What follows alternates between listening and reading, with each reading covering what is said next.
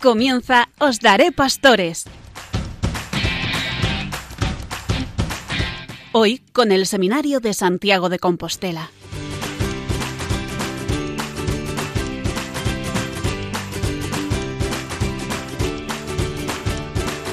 Muy buenas noches a todos, oyentes de Radio María. En este 21 de noviembre, desde el Seminario Mayor de Santiago de Compostela, damos comienzo a un nuevo programa, Os Daré Pastores.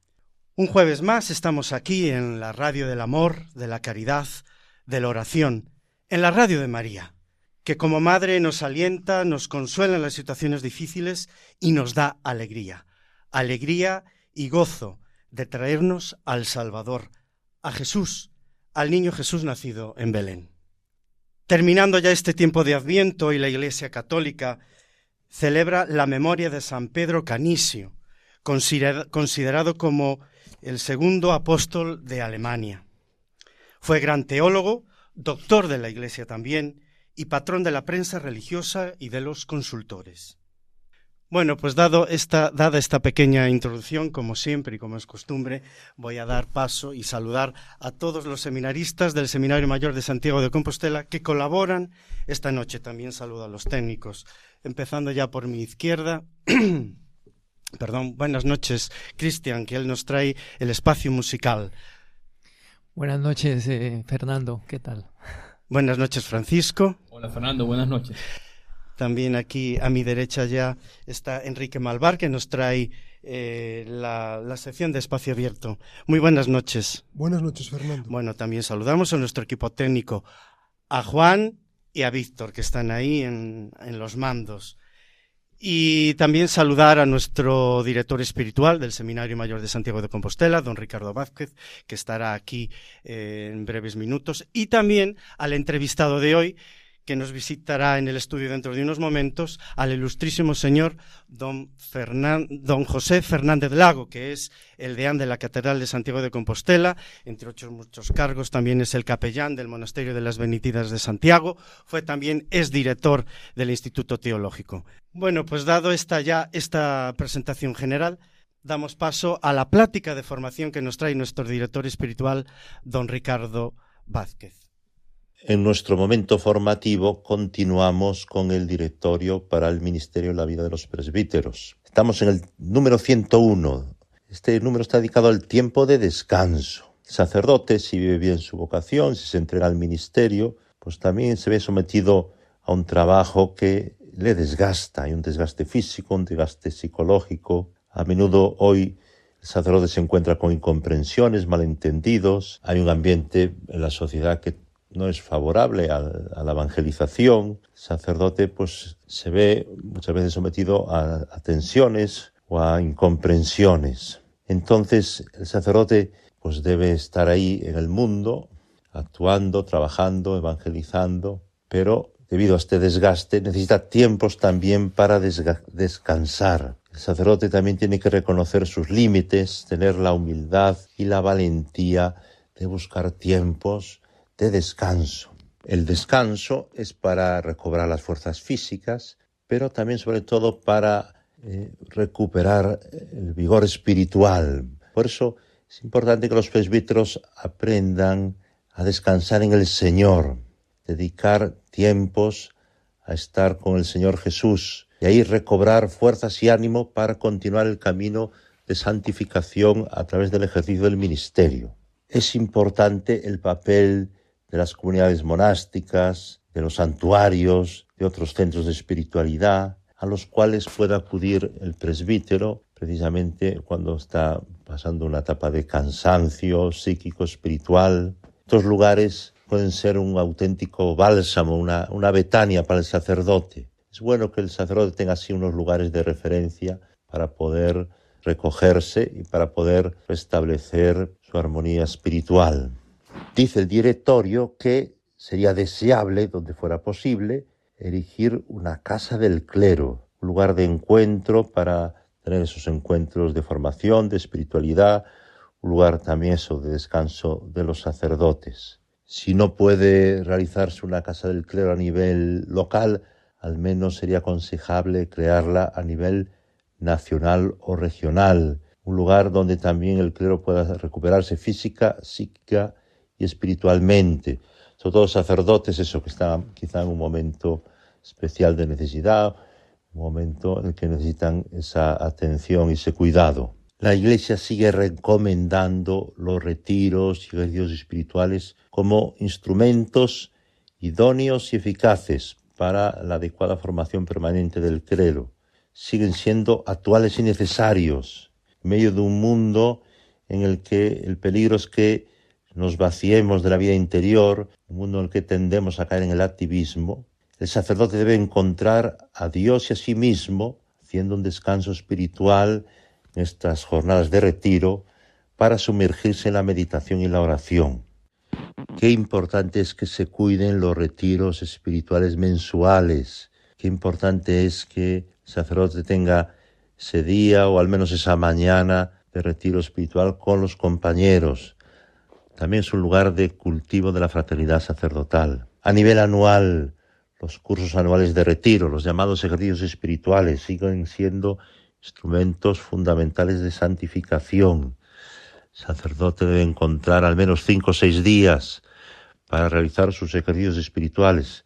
El obispo tiene que ser el principal interesado por cuidar a su clero y por fomentar la santificación de sus sacerdotes. Por eso debe estar pendiente, debe estar atento a que se programen y organicen los retiros periódicos y los ejercicios espirituales anuales, que los sacerdotes tengan la posibilidad de tener varias opciones de retiros, de ejercicios espirituales, sea dentro de la diócesis, sea también fuera de la diócesis. Es también aconsejable, dice el directorio, la organización de un retiro especial para los sacerdotes ordenados en los últimos años. Sacerdotes eso, más jóvenes necesitan cuidado, una atención especial, son importantes estos encuentros específicos para ellos, encuentros en los que debe tener parte activa el propio obispo. Es necesario que los retiros y especialmente los ejercicios espirituales anuales se vivan como tiempos de oración, de cultivo de la vida espiritual, no como meros cursos de actualización teológico-pastoral. Pues hay que cuidar los espacios de silencio, de oración, las celebraciones litúrgicas, sacramento de la penitencia, la adoración eucarística, también los actos de culto a la Virgen María, y que haya también la posibilidad de tener una dirección espiritual. En definitiva, que en los retiros y en los ejercicios espirituales se dé primacía al cultivo de la vida espiritual, de la vida interior, que ha de sostener la vida y el ministerio del presbítero. Pues hasta aquí nuestro momento formativo. Quedamos convocados para el próximo mes. Buenas noches. Terminada la plática de formación y agradecemos a nuestro director por estar aquí en los estudios de Radio María, aquí en el Seminario Mayor de Santiago de Compostela, seguimos con la siguiente sección, que es la entrevista. Como les decía ya hace unos instantes, nos acompaña esta noche eh, el ilustrísimo señor don José Fernández Lago, que es el deán de nuestra Catedral de Santiago de Compostela. Como decía eh, anteriormente, ya ha sido eh, canónigo lectoral, ha sido director, exdirector del Instituto Teológico Compostelano, aquí en este mismo edificio donde nos encontramos. Muy buenas noches, don José. Agradecerle de antemano su disposición para esta entrevista. Gracias por atender al programa Os Daré Pastores de Radio María. Hola, buenas noches. Gracias a vosotros. ¿eh? Bueno, nosotros encantados de poder entrevistar a nuestro deán, al deán de la Catedral de Santiago de Compostela. Eh, usted nació en la localidad de Carril, provincia de Pontevedra. Y permítame una pregunta indiscreta, porque esto a lo mejor no lo podemos hablar, pero me voy a atrever. ¿Es verdad que existe esa gran rivalidad entre Carril y el pueblo vecino Villa García de? Bueno, claro, siempre, siempre hay rivalidad entre los pueblos vecinos. De todos modos, cuando sales de, sobre todo de Piedrafita, tirando para allá, o, de, eh, sí, por ahí, entonces ya cantas, somos de Villa García, no lo podemos negar, una cara que se nos conoce por los airiños do mar, y eso, ya te sientes, además yo he estudiado en Villa García, ¿sabes? Ah. O sea que yo le quiero a Villa García. Ahora, soy de Carril, ciertamente. Bien, eh, Para, para uno de Carril, será un orgullo ser recordado como deán de la catedral, también como uno de los expertos que han traducido la Biblia al gallego. Y también me acaban de decir que usted también ha sido eh, vicerrector del Seminario Mayor. Sí, bueno, yo eh, eh, he dedicado muchísimas horas eh, de mi vida a, traducir la Biblia al gallego.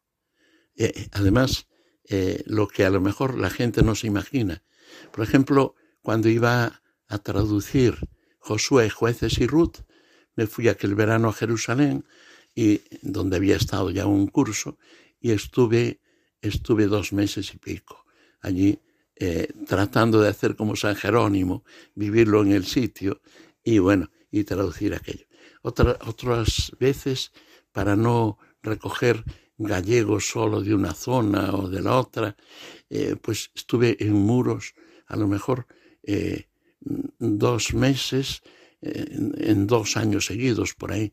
Otros, otros eh, dos veranos los pasé viviendo en Carril y llevando un tupper que me ofrecía mi madre, yendo a una finca a Godos y pasaba allí todo el día eh, traduciendo eso. Otra vez estuve 50 días en Samos, o sea que yo a la traducción de la Biblia le he dedicado mucho, aunque no haya partido de mí, sino que me lo han pedido cuando viene el año aquel que había estudiado en Jerusalén y antes había estudiado en Roma en el Pontificio Instituto Bíblico y yo me unía a aquellos que traducían. Y después terminé pues eh, siendo el coordinador porque habían empezado por la eh, por la por el Nuevo Testamento y entonces el coordinador fue Queiruga. Después para el, para el antiguo y para la Biblia ya en general, después me pidieron a mí, porque había estudiado hebreo, y, bueno, eh, eh, trabajé muchísimas horas y terminé siendo el revisor de, la, de las otras ediciones para esta cuarta edición que hemos eh, publicado en estos dos últimos años. Entonces, esto en lo que respecta a la traducción de la Biblia al gallego. Y después, en cuanto a lo de vicerrector de seminario, ha sido que cuando llegué, cuando llegué aquí, pues eh, me llamó don José Cerviño, eh, que era el, obispo auxiliar, eh, estando don Ángel Suquía de arzobispo, era en el año 73, y me dijo, oye, ¿y qué tal? Bien, bueno, ¿y, ahora qué? Dije yo, ahora ustedes dirán. Y dice don José Cerviño, ah, nosotros diremos, pues vienes conmigo para el seminario. Entonces él era el rector y buscó a don José Esmorís y a mí para que formáramos equipo con él. Y formamos equipo los tres y, fuimos formadores, don José Esmorís y yo, hasta que después llegó un momento que don Ángel Suquía me dijo, me dijo, oye, mira, eh, yo tengo que nombrar re, retor. Después que estuvimos un año don José Morís y yo, así los dos. Bueno, eh, tengo que nombrar rector. Y don eh, José Morís vino al seminario un poco antes de nacer tú. Y dije yo, nada, nada, hágalo el rector y yo me quedo de vicerrector y nos ayudamos. Y así hicieron un buen equipo. Eh, don José, ahora que hablamos de la traducción de la Biblia al gallego, creo que también usted eh, coordinó la liturgia de las horas en gallego, porque en el seminario tenemos la liturgia de las horas en gallego y creo que también usted fue uno de los artífices. Bueno, yo tanto las, eh, la, los leccionarios desde un determinado momento habían trabajado otros como don Santiago Agrelo y otros, pero a mí después llegó un momento que también me pidieron algo de eso. Y también en lo de los, eh, los rituales y por ahí, también me eh, eh, el oficio de las horas, también me pidieron y bueno, yo ofrecí lo que pude y ofrezco lo que puedo. Eh, usted es el actual deán de la Catedral de Santiago, pero a la vez es el decano de entre los canónigos. Eh, ¿Desde cuándo está usted en la catedral y cómo ha cambiado la peregrinación en todo este tiempo? Yo eh, sí soy el decano de los canónigos. Es que eh, yo me acuerdo de cuando me dijo la primera vez don Ángel Suquía que tenía cierta me veía con muy buenos ojos, ¿no? Y don Ángel me dijo, cuando tengas preparada la oposición para canónigo, eh, electoral, yo la convocaré. Y le dije yo, pero son todos viejos, que pienso yo allí? ¿No? Y, y, ya eh, a la segunda, en la segunda ocasión me dijo, ¿qué quieres? ¿Que venga otro viejo de otra diócesis? Y dije, bueno, pues convócala cuando quiera. Y las convocó en el, en el año 78, eh, en, en, el mes de diciembre.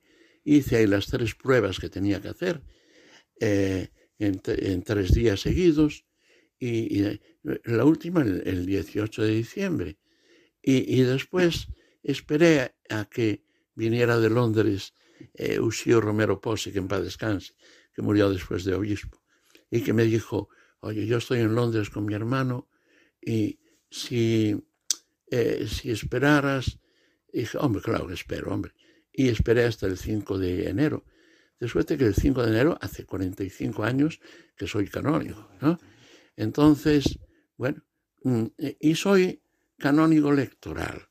Mm, eh, y el canónigo electoral, que es un poco, me decía don Ángel Sujía, dice, mm, yo he cambiado un poco eso y he dejado, pues tiene que, asistir a las, bueno, a lo, que, lo propio de los canónigos, de los cabildos y todo eso.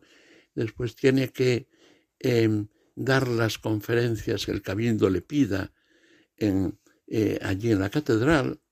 Y además, dice él, y, ah, bueno, eh, cada tres meses tener una obligación de, de, de misa fija, era entonces así, y dice, y yo he añadido asesorar al arzobispo en cuestiones de Sagrada Escritura y de predicación de la palabra.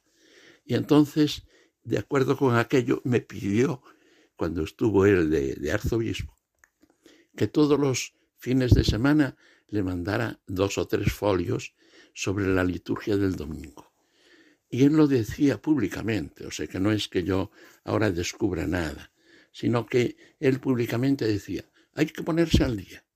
También yo le pido a mi electoral que me pase todos los fines de semana unas, que me desgrane los textos para que después yo elabore mi homilia. ¿no? O sea que era una cosa. Bueno, eh, lo de lo de Deán, bueno, me han elegido. Yo al principio he tratado de evitar el serlo, pero eh, después el arzobispo nos fue llamando a unos y a otros y me convenció de que si me querían elegir era porque, no sé, porque por ser conciliador, ser conciliador y, buscar el, el, eso, el entendernos todos bien. Y bueno, y, y acepté, ¿no? Y esto en lo que, en lo que se refiere a lo de, de, canónigo y de y todo eso. Y había otra, otro aspecto que me, me. ¿Cómo ha cambiado? Eh, eh, ¿Cómo ha cambiado la peregrinación en todo este tiempo? Lo de los peregrinos, claro, cuando yo empecé de canónigo, éramos, eh, bueno, éramos 26 canónigos, y, y, y, llegaban al año unos 60 peregrinos. ¿sí?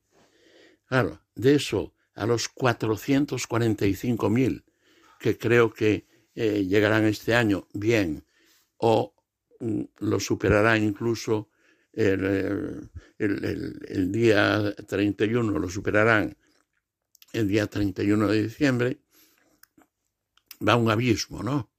Pero, eh, claro, es que yo creo que se ha pasado de venir a ganar el jubileo, lo cual sucedía solo en los años santos, a, hacer el camino.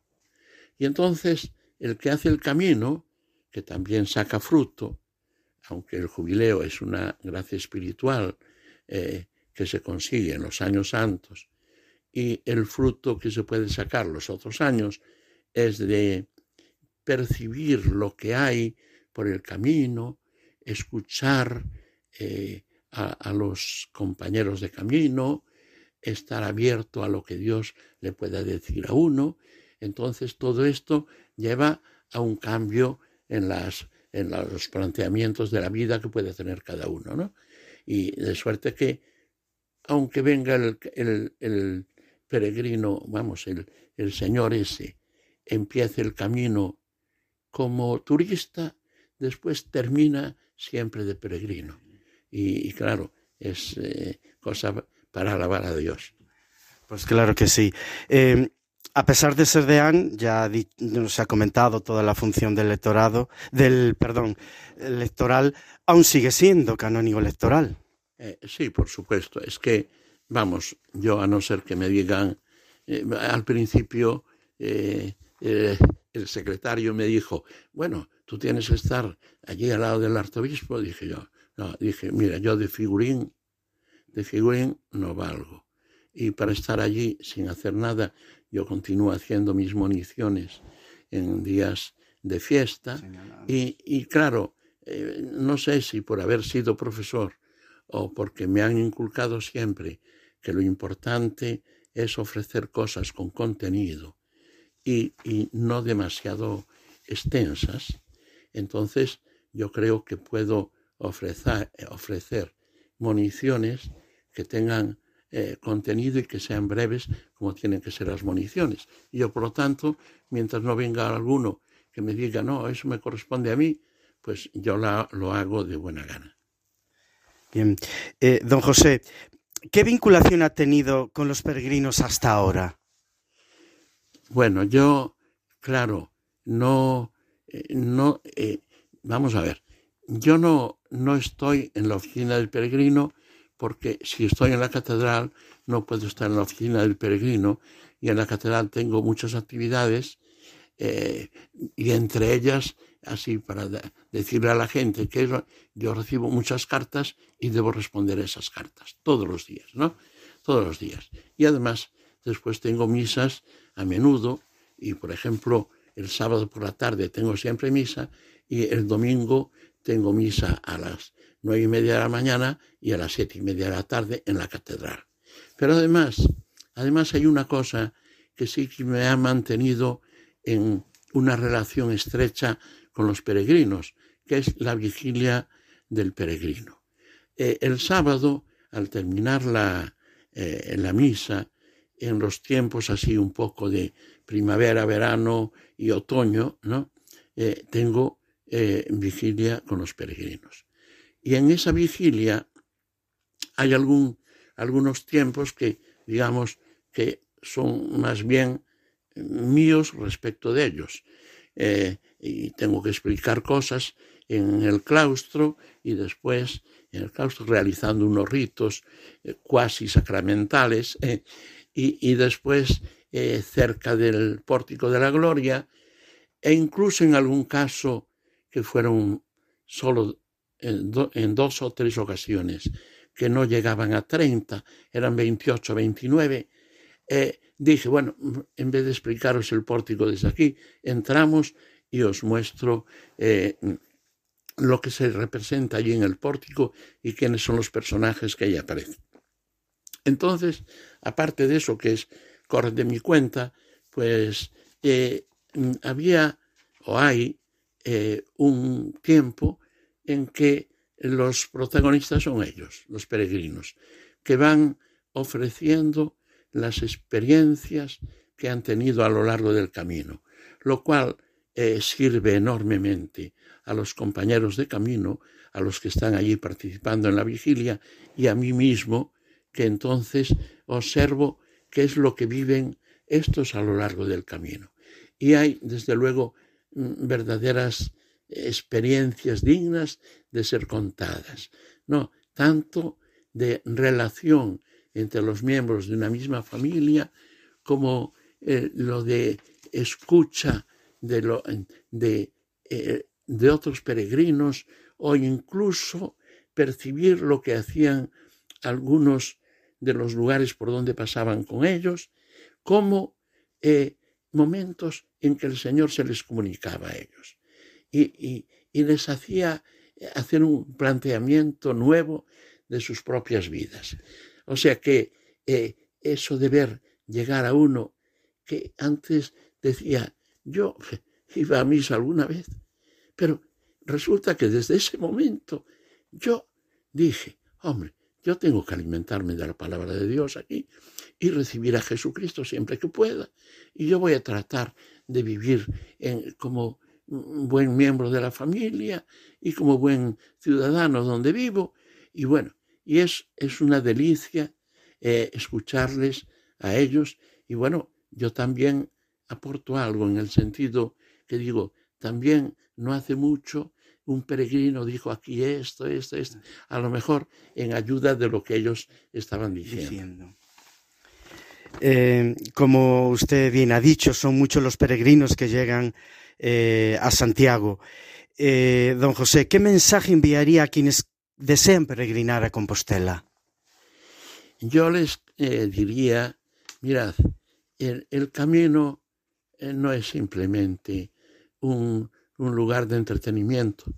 Eh, desde luego, hay ocasiones en que resulta duro, resulta un poco difícil, porque hay tramos que son más difíciles. Y a veces eh, carga demasiado el sol, otras veces pues se encuentra uno nieve por el camino, y entonces, claro, no, no es eh, un juego lo del peregrino, pero desde luego es una experiencia única en la vida. Eh, es algo que no... Yo puedo, puedo hacer alusión a, algo que hice en otros tiempos con el delegado de vocaciones y el actual rector del seminario menor y una serie de jóvenes que empezamos en Ofreixo y terminamos en Quiroga y era la marcha juvenil de la alegría. ¿eh? Y, y, yo esa la hice con ellos y también tuve, también tuve eh, así eh, eh, una impresión enorme en mi propio ser, de suerte que me ayudó a vivir mi sacerdocio con, con más espíritu de fe y de, de vocación. Don José, ¿qué retos se plantea como deán? Bueno, yo, yo como deán no es que, que tenga ahí una, una idea así eh, de algo nuevo, no, algo nuevo no.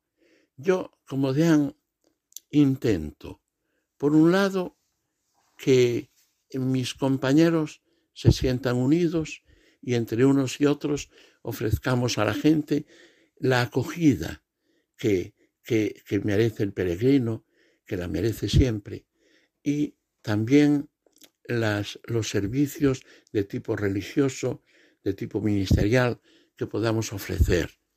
Eh, por otro lado, ¿qué es lo que eh, yo eh, quiero como deán? En, principio, que todos los que puedan llegar a la catedral, que lleguen. Y decirle a la gente que mm, el camino de Santiago no es el camino de Finisterre, aunque vayan a Finisterre, y a mí me encanta que vayan a Finisterre también, pero es el camino de Santiago. Esto eh, convoca a la gente eh, al lugar de la sepultura de Santiago de Cebedeo, ¿no? Y entonces, claro, no es tampoco la, la, la, plaza del Obradoiro, ¿no? Sino que es la Catedral de Santiago. Entonces, eh, yo lo que quiero ofrecer es lo que la catedral puede ofrecer. ¿no? Y pensando que eh, nuestro, este mundo, como decía Jorge Manrique, es un camino para el otro que es morada sin pesar y que cumple tener buen tino para andar esta jornada sin errar. Por lo tanto, que sintamos que, eh, aunque otros tristemente no crean, y nosotros debemos tratar de de hacerles llegar la luz de la fe a ellos, eh, pues nosotros, claro, tenemos que decir que el, el camino de Santiago trata de ofrecer a la gente un cambio en las propias vidas y mirar más hacia allá. No somos ciudadanos de este mundo. Nuestro corazón debe estar puesta, puesto en los cielos. Por lo tanto, que caminemos eh, por ahí y yo trataré de ofrecerlo y animar a mis compañeros a que lo ofrezcan siempre, de modo que unos y otros traten de llevar una vida eh, más de hijos de Dios que de gente descreída que pueda tratar de ir viviendo, aprovechándose de la vida. No, no. Nosotros tenemos que aprovechar la vida para ayudar a los demás a que alcancen la vida sin fin y así conseguirla también nosotros. Una pregunta comprometida. ¿Vendrá el Papa Santiago? Eso puede decirlo él y nada más que él. Yo, yo, vamos a ver, yo creo que el Papa tiene unas prioridades y, entre esas prioridades está la de ir a algunos sitios en donde hay, em, y hay pocos cristianos y necesitan apoyo. O a lo mejor en otras ocasiones dice, pues voy a otro sitio donde, en donde el gobierno eh, busque eh, la luz de la iglesia y, que el Papa pueda ofrecer eh, luces que nosotros no percibimos. Ahora, yo de lo que considero que él huye es de ir a algunos sitios en donde a lo mejor los políticos traten de aprovecharse de aquello para decir, veis, como nosotros servimos mucho, que vino el Papa. Eh, eh, el Papa así, en, en ese plan no va. Y además el Papa tiene muchos sitios, le piden desde muchos sitios que vaya. Y entonces él tiene que optar. Y no, no es que él, él, si no viene, no quiere decir que no le quiera a España. no es un capricho. No, no, no, eh, eh, a Santiago. Y sin duda, él, todo lo que tiene que ver con la peregrinación y con, con el jubileo, por ejemplo, y todo eso, él lo lleva muy en el corazón. Bueno, pues nada más, don José, muchas gracias por atender los micrófonos de Os Daré Pastores de Radio María. Y bueno, desde todo el programa le deseamos que tenga una feliz Navidad. Gracias a vosotros, feliz Navidad a vosotros y ojalá el Señor suscite muchos pastores para servir a, a nuestra gente y a la que venga. Que así sea, feliz Navidad. Terminada la entrevista con el señor deán de la Catedral de Santiago de Compostela, agradecemos su visita y su cordialidad y su aceptación aquí para atender los micrófonos de Radio María. Dada la práctica de formación, dada ya la entrevista, continuamos con el espacio musical, ese espacio musical que nos trae nuestro compañero Cristian, que siempre eh, trae ese tema, esa canción donde podemos sacar esa esencia cristiana. Buenas noches, Cristian, de nuevo. Buenas noches, Fernando. Bueno, pues, pues el espacio todo tuyo. Gracias.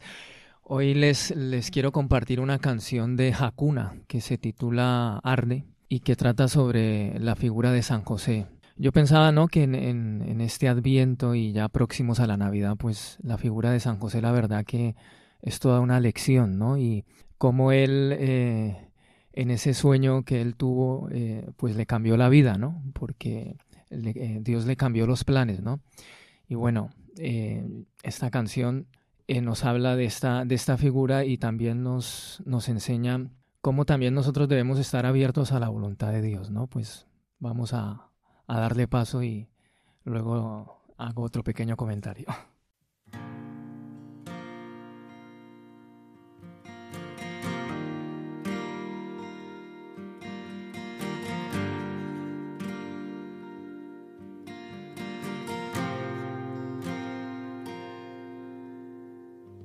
Arde con fuerza en este frío, con todo el alma buscando una razón. Tiemblan los muros de esta celda que no pueden intentar contener su corazón. Brazos cerrándose abrazos de un padre que dio tanto, de un hijo que murió. lloran, reyes y tronos lloran ante un hombre en la sombra, rezándole a su Dios.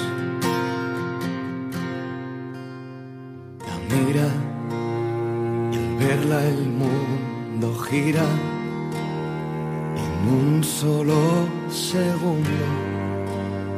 Al cielo estremeció. Esa donde ella pisa el besa, secándose las lágrimas al pedirle perdón. Alza un paso firme al alba, ejércitos se apartan ante su convicción.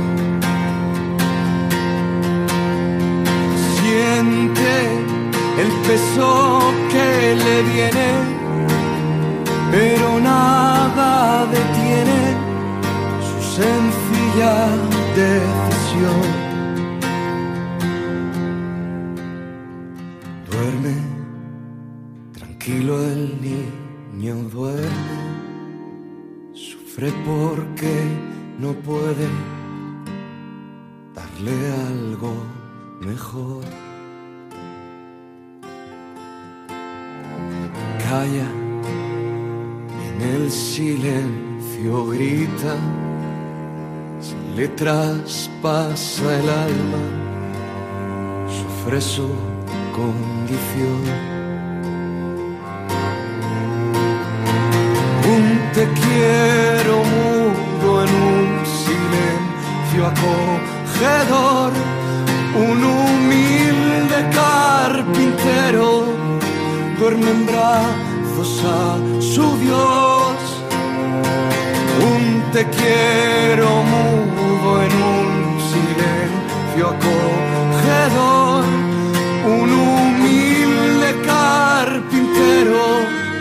mira los ojos a Dios.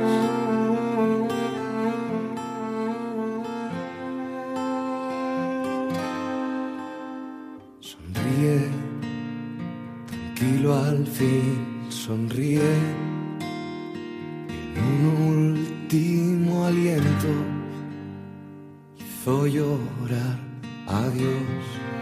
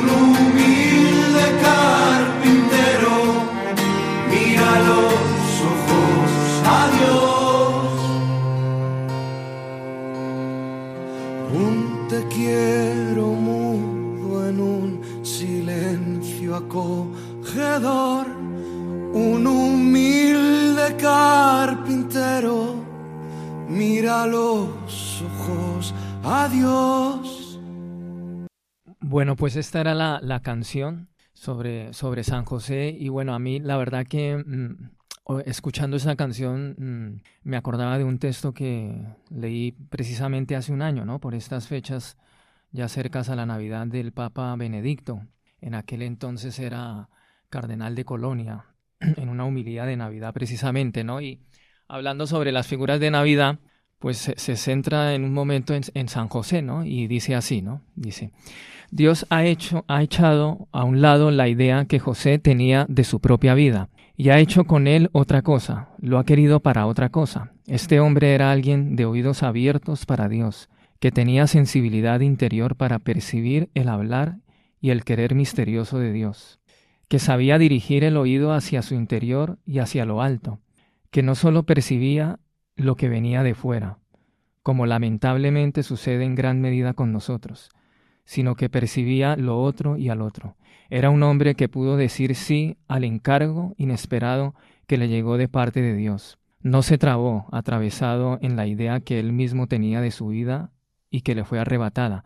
No se envenenó interiormente en el resentimiento, sino que se puso de pie libre y disponible para colocarse a disposición de lo nuevo que se le avecinaba. De ese modo llegó a ser abierto, maduro y grande, asumiéndose a sí mismo y asumiendo a Dios como Él lo quiere, alcanza Él mismo la plenitud. En contra de sus propios planes, su vida adquiere el sentido grande y real que le está asignado. Entonces, bueno, aquí vemos cómo, cómo San José rindiéndose ¿no? a la voluntad de Dios, pues, pues realmente fue, fue libre, ¿no? Y es una lección para, para todos nosotros que a veces eh, tenemos nuestros planes, estamos como muy aferrados a ellos y no estamos abiertos a la, a la novedad de, de Dios, ¿no?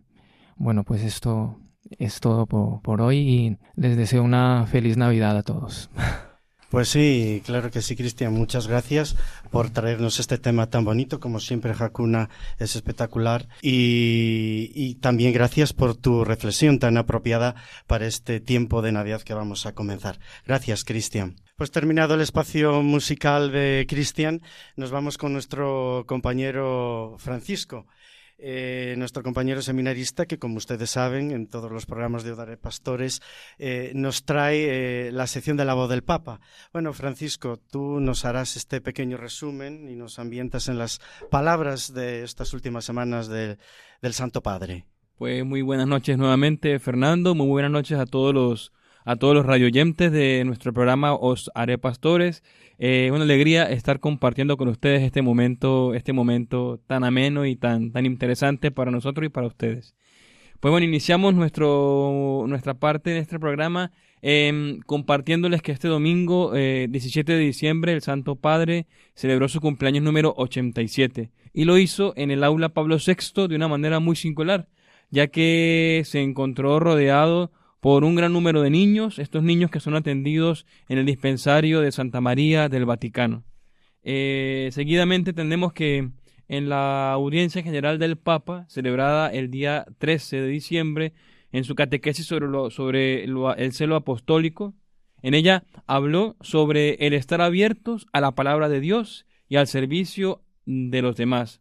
En su discurso, en sus palabras, el Santo Padre nos recuerda que desde el bautismo, en ese momento maravilloso en que se nos pronuncia la palabra efetá, ábrete, estamos llamados a abrirnos. Este ábrete que dice Jesús a cada creyente y a su iglesia es un ábrete porque el mensaje del Evangelio te necesita para ser testimoniado y anunciado, dice el Papa. El cristiano debe estar abierto a la palabra de Dios y al servicio de los demás. Los cristianos cerrados siempre acaban muy mal, porque no son cristianos, son ideólogos, ideólogos de la cerrazón. Un cristiano debe estar abierto al anuncio de la palabra de Dios, a la acogida. El Papa asimismo nos invita a sentirnos a todos llamados, llamados como bautizados a testimoniar y anunciar a Jesús, y a pedir la gracia como iglesia de saber realizar una conversión pastoral y misionera.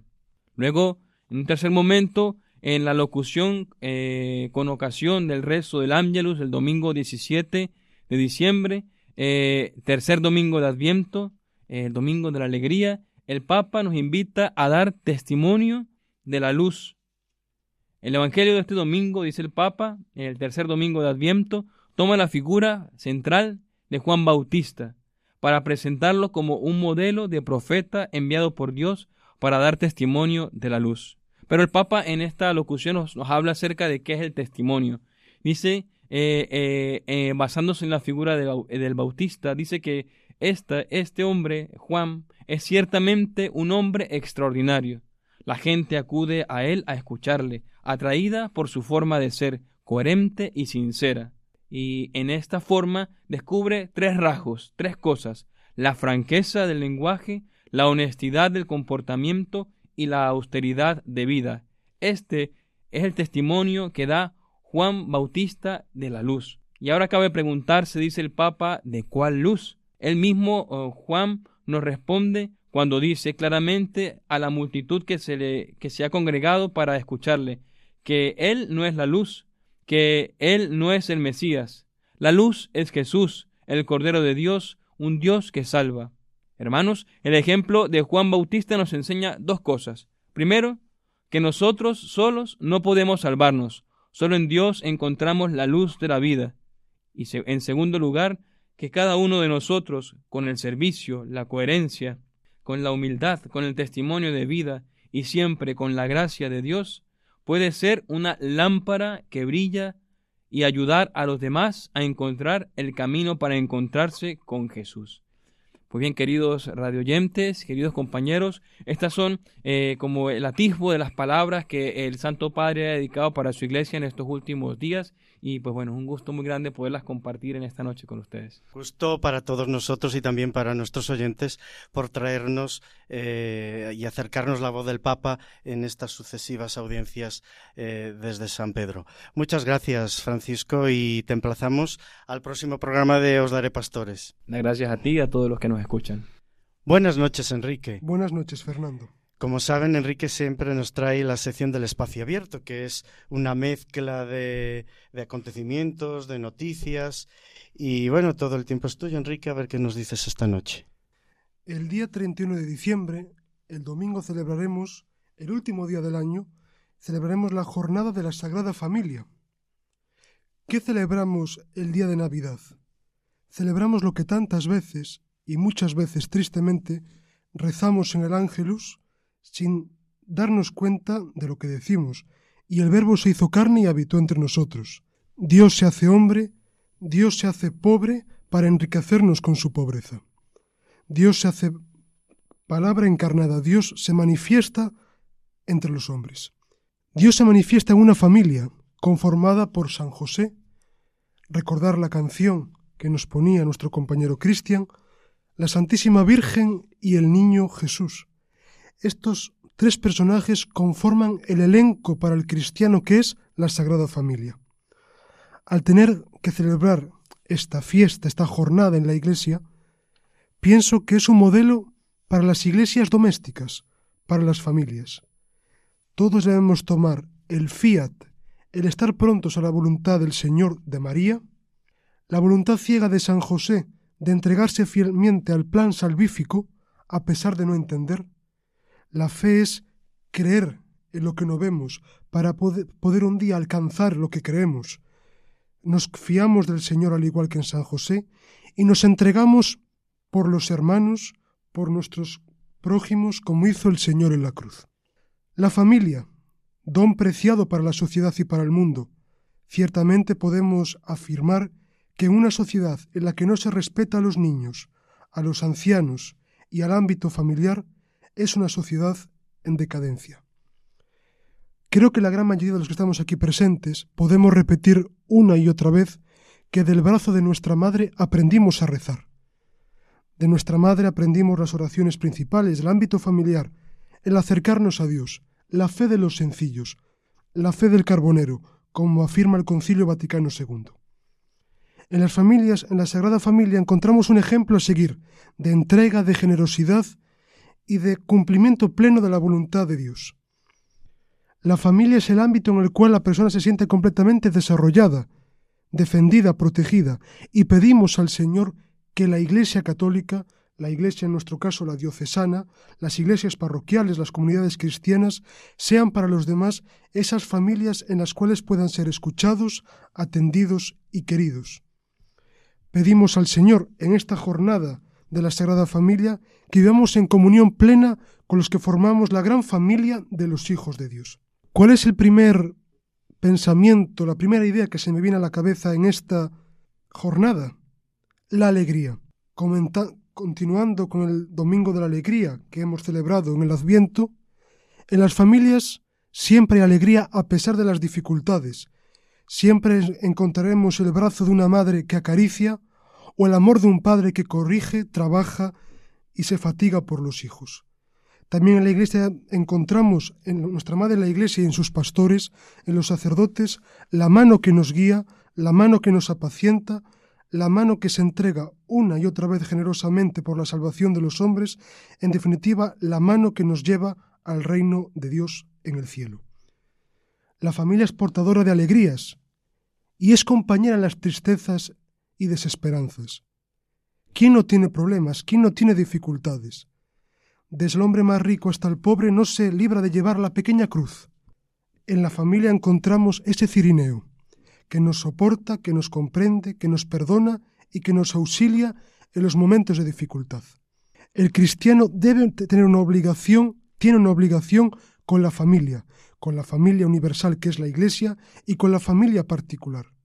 En la familia rezamos, crecemos, vivimos y nos realizamos como personas, al igual que en la familia aprendemos el Evangelio y nos irradia el amor del mismo. Defender la Iglesia es defender la familia, y defender la familia es en sí defender la realidad de que Dios se hizo hombre. Por tanto, pienso que esta jornada de la Sagrada Familia nos tiene que llevar a pensar el papel de la defensa de la misma en nuestras ideas, en nuestras convicciones, en nuestros pensamientos y en nuestro modo de, de obrar y de actuar.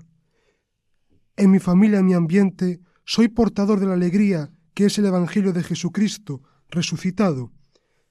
Llevo a Dios, acerco a Dios a aquellas personas que están lejos de Dios o de la Iglesia. ¿Soy fermento de unión en las familias o soy fermento de discordia, de preocupación, de inquietud, de desesperación? Recemos por las familias, esos pequeños sagrarios en los cuales se va poco a poco aumentando y creciendo nuestra fe cristiana. En el colo de nuestra madre aprendimos a rezar. Agradezcamos el don de los padres, el don de los familiares, en esta Nochebuena en que nos sentemos a la mesa, demos gracias a Dios por aquellas personas que ya no están, que nos han precedido y que nos han dado todo cuanto tenía, eran y poseían. Encomendemos a las personas que forman parte de nuestra familia y cuando llegue el momento defendamos y acojamos la vida de aquellas personas que vienen en camino. Quien defienda la vida, defiende el Evangelio, y quien cuestiona la vida, cuestiona la verdad plena, pues Jesucristo, Dios hecho hombre, se encarnó por obra del Espíritu en una familia guiada por ese mismo Espíritu, y ojalá nosotros un día también nos podamos sentar en ese Belén eterno que es el cielo. Muchas gracias. Agradecerte, Enrique, tu espacio por hablarnos de la Sagrada Familia y, en definitiva, de la familia cristiana. Gracias. Gracias. Con esta sección eh, del espacio abierto nos despedimos del programa de hoy. Empezamos desde ya a preparar un nuevo Os Daré Pastores. Muchas gracias a todos los seminaristas que habéis colaborado, Cristian, Francisco, Enrique, a nuestro cuerpo técnico, Juan Manuel y Víctor. Agradecer también a don Ricardo, nuestro director espiritual, y como no, el entrevistado de esta noche, el ilustrísimo señor don José Fernández Lago, deán de la Catedral de Santiago de Compostela. Un abrazo también a todos nuestros oyentes de todo el Seminario Mayor de Santiago de Compostela. Por supuestísimo, no nos olvidamos de ustedes. Sí, sí, de ustedes, los que nos escuchan en sus casas al pie de la radio, del móvil, del ordenador, de cualquier otro medio. Los que nos dan ilusión para preparar cada programa, ustedes que rezan para que el Señor envíe vocaciones y nos dé pastores. También tenemos que eh, decir, porque nos llevan informaciones y realmente es así, de que son muchas las personas que están pasando situaciones de dificultad, sobre todo pasando por enfermedades, y que nos dicen que escuchando Radio María, y en especial nuestro programa Os Daré Pastores, pues encuentran paz, calma, consuelo. A todos, gracias, gracias. Tengan un buen final de Adviento y una feliz Navidad nos despedimos rezando a nuestra Madre del Cielo. Dios te salve María, llena eres de gracia, el Señor es contigo, bendita tú eres entre todas las mujeres, y bendito es el fruto de tu vientre Jesús. Santa María, Madre de Dios, ruega por nosotros pecadores, ahora y en la hora de nuestra muerte. Amén. Gloria al Padre, al Hijo y al Espíritu Santo. Como era en el principio, ahora y siempre, por los siglos de los siglos. Amén.